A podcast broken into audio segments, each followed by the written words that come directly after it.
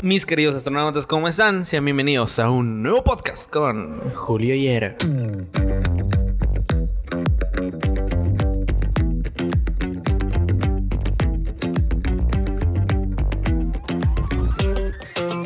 Y astronautas, qué bueno que, que ya escucharon este intro. Y señores, el día de hoy tengo a un artista, diseñador gráfico, emprendedor, campeón de parkour. Tiene el cabello rojo más chingón de este planeta, señores. Con ustedes, Dani. Señores, un aplauso para Dani aquí en el set. ¿Qué onda? ¿Qué onda? ¿Qué ¿Cómo onda, Dani? estás, ¿Cómo mi andas, Julio? buen? Mira, aquí vamos a platicar. Es que, la verdad, amigos astronautas, nosotros ya andábamos aquí echando. Estamos metidísimos en la plática. Sí, ya andamos bien plat- platicadores. Y dijimos, güey, pues a ver, hay que grabar mejor de una vez para que esto se quede grabado por la posteridad.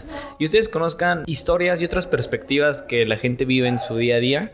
Para que ustedes digan, ah, no mames, o sea, me identifico con ese güey, vamos para adelante. Y al final de cuentas, si algo me ha ayudado, amigos, en esta vida es platicar con un chorro de gente. Y de todos podemos aprender, de todos podemos ser grandes personas. Así que, sin más que decir, pónganle mucha atención a esta plática con el buen Dani.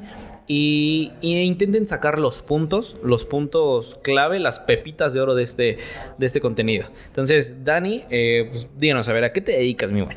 Muy bien, muy bien. Muchas gracias por tenerme en este podcast. Oye, pero, pero no tan cuadrado, güey, así como estás hablando ahorita. Ok, así, ok, ok, va. No, sí, de hecho, eh, estábamos justamente hablando de varias cuestiones. No te estaba platicando un poquito de mi carrera profesional y de dónde vengo.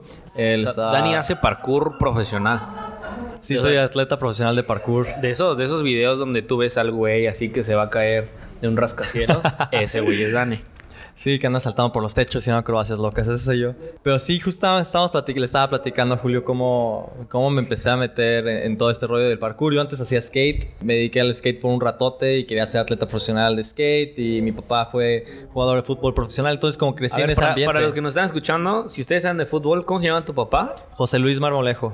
José Luis Marmolejo. Marmolejo, el niño de oro, ¿no? ¿Dices? Sí, el niño de oro le, le decían y salió en los periódicos y este jugaba antes jugaba jugó un rato en el América, jugó un rato en otro Ah, equipo. con razón no lo topo, güey. En la América. Es como, ah, sí, no. mames, No, ¿qué yo también, yo, no, él tampoco es americanista, de hecho él es de Chivas, pero, pero en ese entonces pues trabajó un rato ahí. Ajá. Y él antes estaba en un equipo que se llamaba Atlético Español, que ahorita ya se diluyó y se convirtió en otro equipo que no recuerdo el nombre, que es ahorita como famosillo. Pero sí, él jugó un rato, entonces yo crecí con esas historias. Yo quería ser un atleta profesional, o sea, era mi, como que era mi trip desde chico. Sí.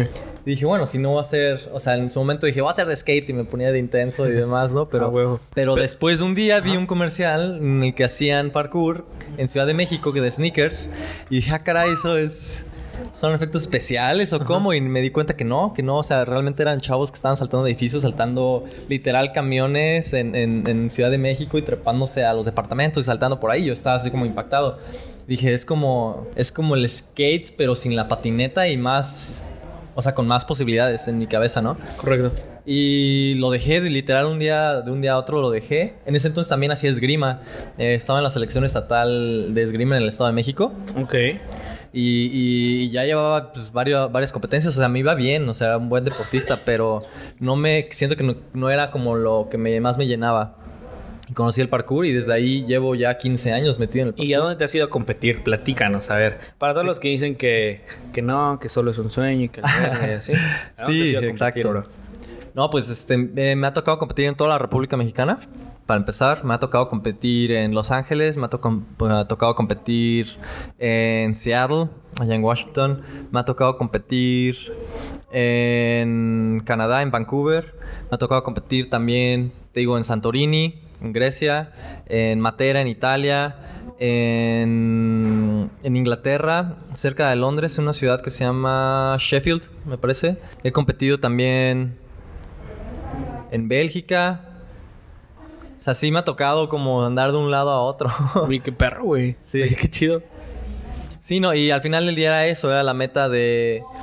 eh, de que tú me preguntabas, ¿no? De cómo... O sea, está muy padre el parkour y todo, pero ¿cómo lo haces para hacerlo, no? Sí, O que, sea, que, que es otro punto que quiero tocar en este podcast. O sea, yo, señores, yo, señores, cuando, pues, yo soy, la verdad, yo soy fan de un chingo de youtubers, de un chingo de gente que hace contenido en redes sociales. Cuando los conozco, la verdad, sí me pongo en modo fan, así de, güey, es que, güey, te veía, ¿no?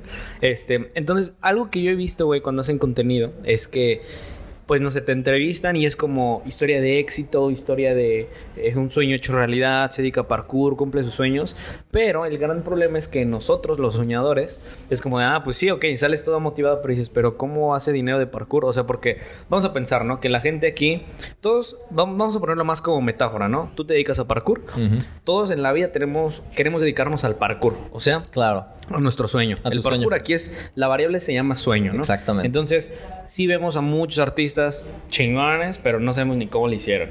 En este caso, a ver, tú platícanos como, como un atleta de parkour que pues, estás viendo el sueño, que al final de cuentas es algo que te gusta, que de aquí vives, de todo ese pedo, que, así, que has conocido el mundo, güey, con eso. Creo que es de lo Sí. más bonito que puede pasar, ¿no? Sí, creo que, que, que más allá del dinero, más allá de, de sí tener el éxito y que la gente te conozca y, conseguir como este tipo de fama, para mí lo más enriquecedor ha sido viajar el mundo y conocer gente y, por ejemplo, sentarme aquí, platicar contigo y conocerte.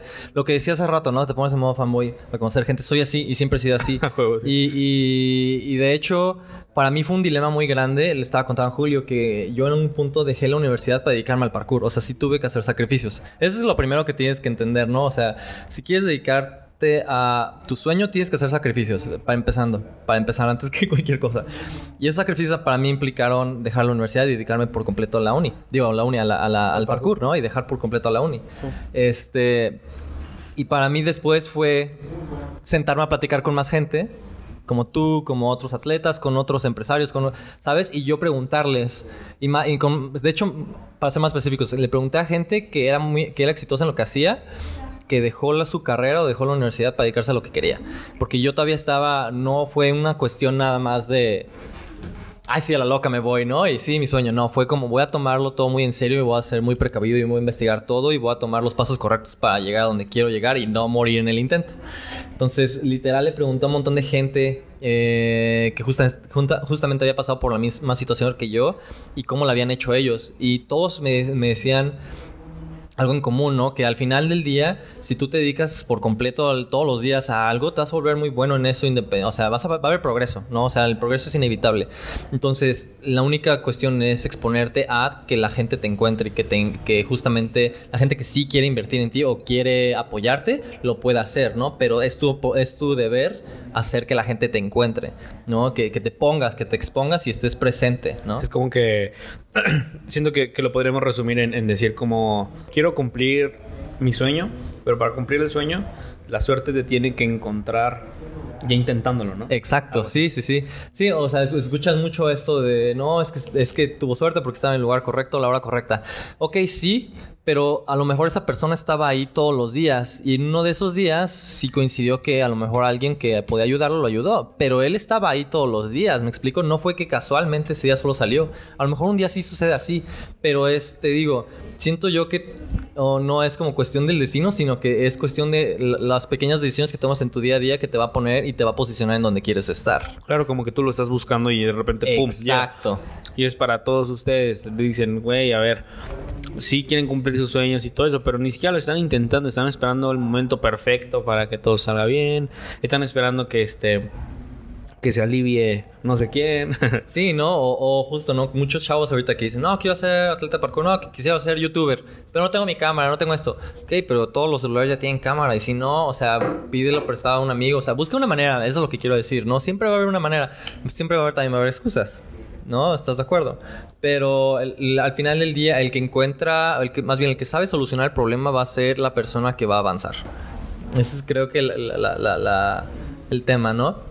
Y para mí en ese momento fue, ok, hay gente que ya ha pasado por esto y yo me estoy metiendo, también estaba muy consciente que me estaba metiendo a lo mejor a un mercado eh, azul que no había nada, ¿no? O sea, y que literal me iba a tocar picar piedra y pues, buscar la oportunidad o creármela, pero sin miedo al éxito, ¿no? pero sin miedo al éxito, Eso. exactamente. A ver, ya nos vamos metiendo poco a poco ya cómo monetiza un artista, un, un atleta de parkour. Muchos allá afuera hablan de líderes, que es el líder y que no sé qué y que bla, bla, bla, ¿no? Pero creo que uno mismo primero tiene que decir, ah, sí soy líder yo, porque si tú no eres líder, tú no vas a poder hacer Sí, otros claro. líderes, ¿no? Entonces simplemente ahí te va la pepita. Un líder se define por que da resultados por todo el hambre que tiene, ¿no? Que quiere llegar a Exacto. más. Entonces, Y ahí en resultados quiere decir mucho resolución de problemas. Entonces, Dani estaba en la ONI y dijo, pues es que no sé, este mar azul no lo conozco y bla, bla, bla. Ni pedo, busca la solución. Oye, pero que no tengo lana para irme a competir, pues no sé qué chingadas, o sea, Ujú, vas y voy a buscarlo. ¿Qué ha sido lo más extraño, güey, que has hecho? ¿Cómo ha, ¿Cómo ha sido la forma más rara de conseguir dinero? O la forma más extrema en la que has conseguido dinero para irte a competir, para seguir cumpliendo tu sueño. La forma más extrema. ¿O, o de qué formas has conseguido el dinero? Mm, creo que todas han sido bastante variables porque se acomodan a diferentes, a diferentes momentos de mi vida. Y, y, por ejemplo, eh, es que va por ahí. La cuestión no es buscar a lo mejor siempre solo una manera de hacer las cosas, sino como en el parkour, adaptarte a la circun- circunstancia en la que estás. ¿A qué, ¿A qué voy con esto? Si por ejemplo tenía que competir en Santorini, ¿no? Digamos, esa vez que tuve que ir a competir a Casual, ¿no? Santorini. Aquí a la vuelta, ¿no? Ajá, sí, aquí a la vuelta, Grecia, ya sabes, tomas Sí. un camioncito. Pero en ese momento, eh, para mí, yo, yo necesitaba, aparte de ir a competir, yo quería hacer un tour por Europa y quería ir a competir a ese evento también. Entonces, yo en ese momento tenía un patrocinador que se llama Evolution Fitness, que yo les platiqué el proyecto que tenía para crearles contenido, crearles este posicionamiento de marca eh, Verga. y, y- y decirles, ¿sabes qué? Vas a tener un atleta de parkour compitiendo acá, te voy a hacer contenido, te voy a mandar todo esto en redes. Les hice también un, un diseño con, con mi método de infinito de Instagram. Que por cierto, vayan a ver su Instagram de Dani. Eh, dinos tu Instagram, Dani. Mi Instagram es Dane Marmolejo, D-A-N-E, y mi apellido es Marmolejo. Eh, y ahí lo ¿qué, pueden qué checar. Insta tan perro tiene? Bueno, es un paréntesis. Continúa, continúa. gracias, gracias. Sí, échenle un ojito. Y bueno, le hice ese tipo de contenidos y ese tipo de, de mercadeo.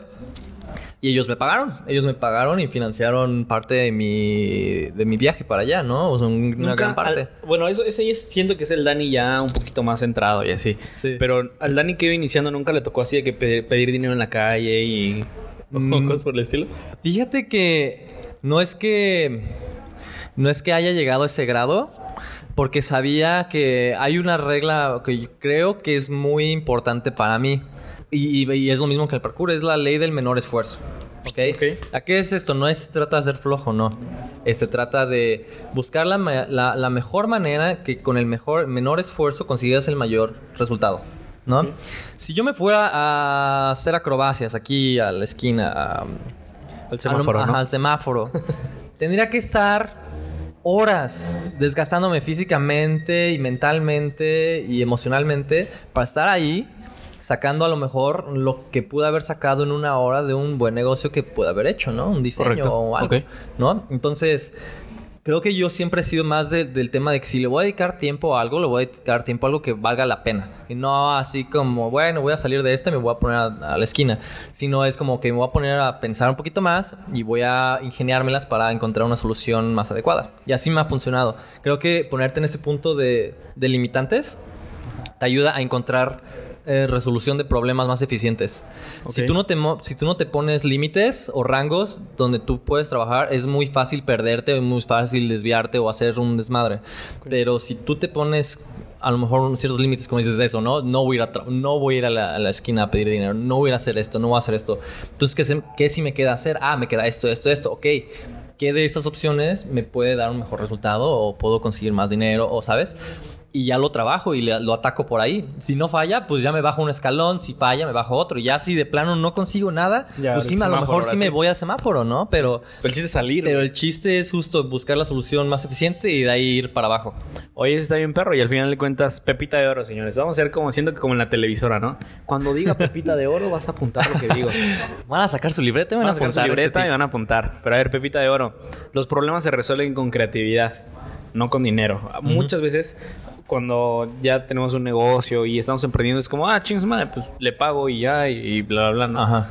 Pero al final de cuentas lo que da el crecimiento es la creatividad, porque de ahí salen nuevos negocios, de ahí salen resolución de problemas, sale cómo contratar nueva gente. Entonces, trabajen muchísimo más en su creatividad más que en otras cosas, porque la creatividad, señores, les va a dar resolución de problemas, les va a dar cómo llegar al próximo, próximo nivel, cómo irnos a Grecia, cómo Exacto. seguir cumpliendo nuestros sueños. Y a ver, ahora sí ya, así directísimo, para, para que sea la recta final de este gran, pequeño pero gran podcast, sería... Claro Por ejemplo, ¿cuánto, cuánto puede económicamente, o por así decirlo, o generar un atleta de parkour? ¿Cuánto puede generar y cómo lo genera? Ok. O sea, mira, ¿cómo está el negocio del parkour? Ahorita está, estamos en un punto muy interesante en el que estás, estamos empezando a ver mercados emergentes de muchos, eh, digamos, accesorios o, o- o productos eh, específicos del parkour, ¿no? Creo que ahorita no es, no es posible yo decirte con una cifra, pero te puedo decir más o menos por dónde puedes hacerle, ¿no? Por ejemplo, este, este último mes eh, tuve un proyecto con GoPro, ¿no? Y mi- el proyecto fue como... Ah, sí, "Vete vi que eres embajador de, quieras". Go- de GoPro, ¿no? Sí, soy embajador de... Güey, yo quiero, yo quiero hacer eso, bro. Sí, sí. Pero, por ejemplo, por, eh, eso, bueno, un- por un lado son los patrocinadores, ¿no? A veces tenemos proyectos con nuestros patrocinadores donde nos pagan, ¿no? Y nos pagan una buena cantidad. Eh, entonces, de ahí es como un ingreso, ¿no? O sea, te puedo decir como en un rango de unos, de unos 15 mil a 20 mil pesos, ¿no? Ok, eso está chido.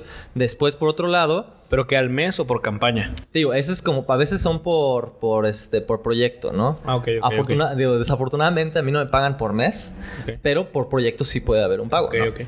Eh, ese es por un lado. Y por proyecto te refieres como tres videos, cuatro... Bueno, un Ajá. número de publicaciones, ¿no? Sí, justo como este proyecto que tenemos de difundir la GoPro Hero 9, donde, te digo, nos dieron ese presupuesto para nosotros y, y nos pusimos a viajar por donde nosotros quisiéramos. Y, y les dan la GoPro. Ajá, exacto, nos dan la GoPro y todo ese Ah. rollo. Eh, nos dan un montón de cosas y, y difusión y, te digo, yo o sea, son- y yo es comprándola. Y yo comprándola, señores. Ajá. No va a ser artista, de- este artista.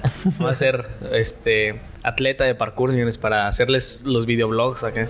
Pero bueno, continúa, bro, continúa. Sí, y, por ejemplo, eso es por un lado, los patrocinadores. En su tiempo, uno de los patrocinadores que, que, bueno, en su momento para mí me pagaba bastante, comparándolo en la situación en la que estaba, en el 2012 al 15 más o menos, yo tenía un patrocinador que se llama Take Flight. Ellos eh, me pagaban al mes 200 dólares. A lo mejor dices, "Eh, no, no es mucho, pero eh, estamos Era hablando de constante, una era de que en ese entonces era como hasta ese entonces ni siquiera una disciplina muy popular, pero ya había como ese apoyo, ¿no? De que, bro, yo te lo haría gratis, ¿no? Ajá, exacto, que ahorita si hoy en día pues todos lo hacen gratis, básicamente, ¿no? O sea, te mandan cositas y es gratis. Pero afortunadamente tienen ese tipo de patrocinadores. Después está la parte de, de, de enseñanza, ¿no? Ahí yo también hago un gran cacho de dinero. Eh, dando talleres, o dando clases privadas, o dando clases grupales, o, o dando, este, ¿cómo se llama? Asesorías, Ok. ¿no? Como de ese tipo. Por ahí yo puedo cobrar diferentes montos, ¿no? O sea, Correcto. dependiendo, ahora sí que dependiendo de la cantidad de gente, ¿no? Ok. Pero normalmente, o sea, el- uno de, mi, de mis talleres puede andar en promedio de 400 a 500 pesos, ¿no? Por, por, por el taller al día, ¿no? ¿Y, y cuántos metes? Put, se meten, o sea, sí he tenido grupos de 30, 40 chavos. Ok. Sí, o sea, sí se Es que, sí güey, ha la verdad es tenido cool, un o sea, rato. sí está chido hacer parkour. Sí, sí, es que, y y ¿sabes qué es lo más padre? Que cualquiera puede hacerlo. Ok. cualquiera, o sea, literal cualquiera, no importa tu edad. Bueno, que tengas buena salud y buenas articulaciones, ¿no? Sí, es, o sea, es, es, es como ventaja, pero a lo mejor no es requisito. Porque, por ejemplo, yo le he dado clases a una señora de 70 años en Ciudad de México, ajá. Ajá. Le he dado clases a papás y hijos, donde los papás tienen 50 y tantos y los hijos tienen, ya sabes, 12, 11 años. Y, y van los dos a clase, ¿no? Y, y ves que a los, do- los dos pueden hacer cosas, pero a lo mejor en diferentes rangos, Sí. ¿no? Pero el parkour no se trata de hacer lo más extremo o lo más sorprendente todo el tiempo. Se trata de que tú encuentres lo que tu cuerpo puede hacer para moverse y resolver un problema en tu entorno, ¿no? O sea, ya sea, digo, sí ven todo esto saltar techos, así, pero en realidad eso, eso es como la punta del iceberg del parkour, ¿no? Es literal, vete al parque de enfrente, aprende a saltar la banquita, o súbete al kiosco, baja el kiosco de manera eficiente, como ese tipo de cuestiones, y aprende a, moverte y conocer tu cuerpo. Eso es el parkour. ¿Cómo ves que todos aquellos que les esté dando curiosidad de ver si Julio Higuero puede hacer parkour? Después de este podcast vamos a... Vayan al, al canal de YouTube, señores. Seguramente iba a haber ya un video donde, donde Dani y yo estamos haciendo parkour. claro que sí. ¿Cómo, ¿Cómo perder la vida en dos minutos, señores? Lo van a ver ahí en mi canal de YouTube. eh, haciendo parkour. Pero bueno, entonces estamos hablando que un, par, un, un parkourense... Un parkourero. Un parkourero. En realidad el término correcto es traseur, pero a nosotros en México, en Ciudad, de- bueno, no en Ciudad de México, en México nos gusta decir parkureros. Es un parkourero, hijo. Es un parkourero. Ve cómo anda saltando. Bueno, ese, el, el, como parkourero entonces puedes monetizar, por ejemplo, por patrocinios, puedes monetizar por... Enseñanza eh, y servicios. de educación. Y también te iba a decir, y lo- por donde yo hago ma- la mayor cantidad de dinero es por los medios. Eh, por los medios y por redes sociales. Eh, en, en medios, te digo, trabaj- he trabajado para Ninja Warrior dos años seguidos, he trabajado para Exatlón.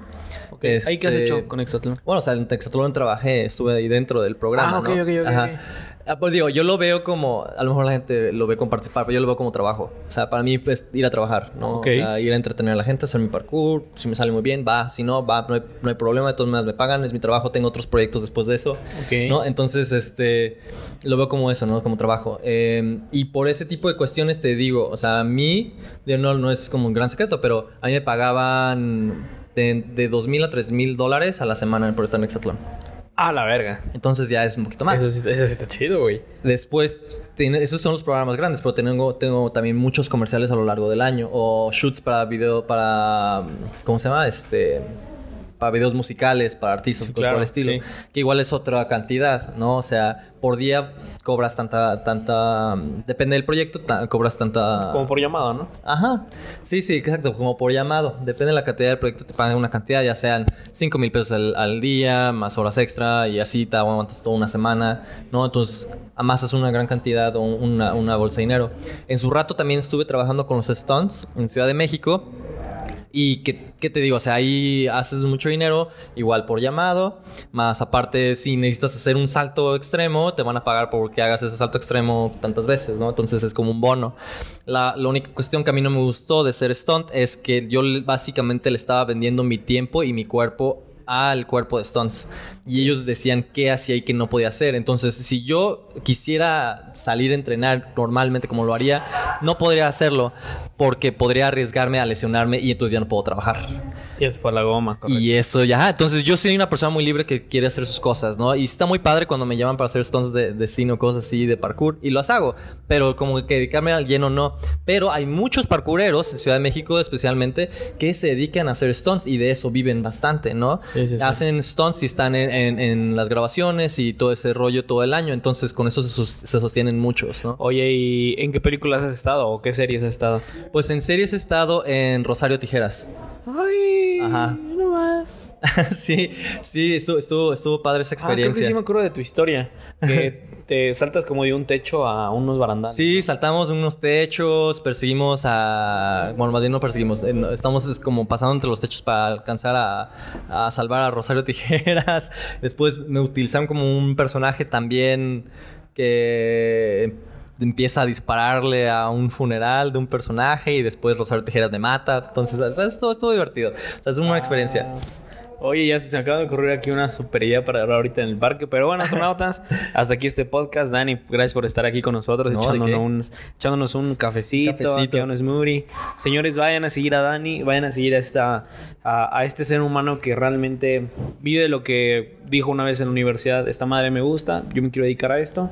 Dani, eh, yo sé que todavía hay mucho, muchos niveles arriba a los cuales vas a, vas a ir subiendo. Muchas gracias, sí. Este, y al final de cuentas, señores, dense cuenta cómo. den- ya dense cuenta, señores, que realmente para que nosotros la rompamos depende de la persona, no depende de lo que haga. O sea, el, así, por ejemplo, Dani hace parkour, este, yo hago videos en YouTube, hay otro güey que va a hacer, no sé, este, skate. Todos en su área la van a romper porque depende de la persona, no depende de lo que hagan. Entonces, Exacto. a veces cuando estamos muy pequeños mentalmente decimos, es que ese güey hace una maquila de cubrebocas y queremos ir a hacer cubrebocas también. Pero a ver, es que ese güey le encanta, ese güey le encanta. Está metido, tele, está lo, metido, lo entiende, ¿no? Lo entiende, Ajá. exacto, exacto. O, o no sé, ya es tercera generación haciendo cubrebocas. Claro, exacto. Y resulta que la pandemia le pegó, entonces, no sé. Ojo, aquí algo que, que como pepita de oro, señores, pepita de oro para que ponen este pedo. Cuando ustedes se comparan con otras personas, pues se siente como nos sentimos mal porque es como es que ese güey ya va más rápido que yo, es que ese güey está más joven y le está yendo más chido. Eso no, no jala, no se comparen, pero lo que sí tienen que hacer es tomen como referencia. Es bien diferente compararse a, a tener una referencia. ¿no? Exacto. Entonces, la gente que tenemos en este podcast, que son podcast menos para cumplir sueños, son referencia para todos ustedes, para que vean que las cosas sí se pueden hacer. Y es que este, este podcast, espero que los haya motivado mucho y hayan, hayan, hayan, este, pues, que como, como rompido, yo a decir. un poquito esas barreras mentales, señores, que ustedes tienen ahí en su cabecita. Que, y todos tenemos barreras mentales. Yo también tengo. Todos. Y por eso, por eso se trata de juntarnos con gente bien cabrona, porque es como que no sabes en qué momento, no sabes en qué momento se rompe y es como, ah, no mames, estaba bien fácil. Entonces, astronautas, hasta aquí este podcast. Los quiero mucho. Vayan a mi canal de YouTube a ver la colaboración con Dani. Todavía no sabemos qué vamos a hacer, pero ahorita a ver qué chingados. Sí, vamos a ver, vamos a encontrar algo ver, divertido. ¿qué Van a ver, van a ver. Entonces, astronautas, un podcast menos para cumplir sus malditos sueños. Yo soy Julio Hierro, él es el estimado Dani Marmolejo. Adiós. Nos vemos.